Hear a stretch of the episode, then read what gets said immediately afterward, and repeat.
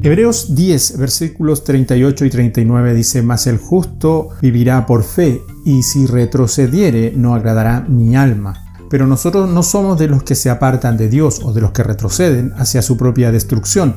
Somos los fieles y nuestras almas serán salvadas.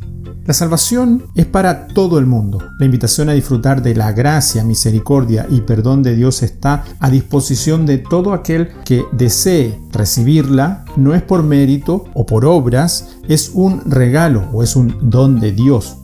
Junto a este gran obsequio está el requisito de iniciar una vida diferente, de esforzarnos en agradar el corazón de Dios, de seguir el ejemplo de Jesús y no dejarnos llevar por las corrientes de este mundo que se desbordan en su deseo de hacer lo malo, ignorar la ética y los valores y por sobre todo ignorar a Dios. Es precisamente en este punto donde a muchos el Evangelio y la dádiva o el regalo de Dios deja de parecerles atractiva. Seguramente si el seguir a Dios no fuese por medio de un camino estrecho, muchos transitarían por él. Pero la realidad es que aunque el seguir a Jesús es la única diferencia entre la vida y la muerte, literalmente, a la hora de empezar a vivirlo, muchos retroceden. Estas personas no abandonan la senda de la vida porque hayan conocido otra verdad. No, ellos saben que no hay verdad fuera de la que han tenido y han entendido y experimentado.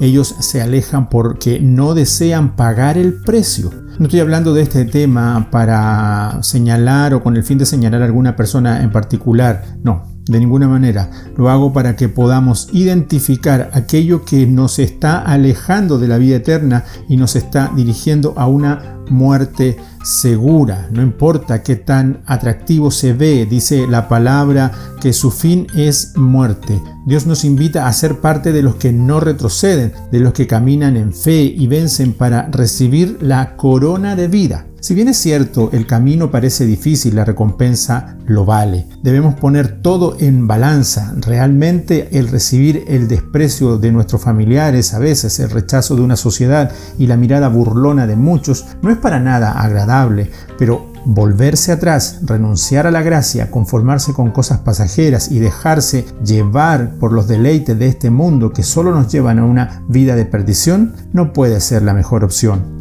Asegúrate de ser parte de los que no retroceden y se autocondenan al juicio de la ira de Dios. Sigue adelante, no importa la oposición, vale la pena. Seguramente vas a enfrentar vientos fuertes, burlas, cansancio y hasta el desánimo, pero volver atrás no puede ser una opción. Volver atrás es firmar tu sentencia, renunciar es morir. Nosotros somos de los que avanzamos en fe, de lo que todo lo podemos en Cristo, que nos fortalece, de los que nos aferramos a la cruz y soportamos cualquier tempestad.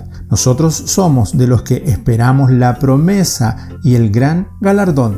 Vale la pena, no vamos a retroceder. Hebreo 10:35 dice, por lo tanto, no desechen firme la firme confianza que tienen en el Señor. Tengan presente la gran recompensa que les traerá. Bendiciones. Thank you.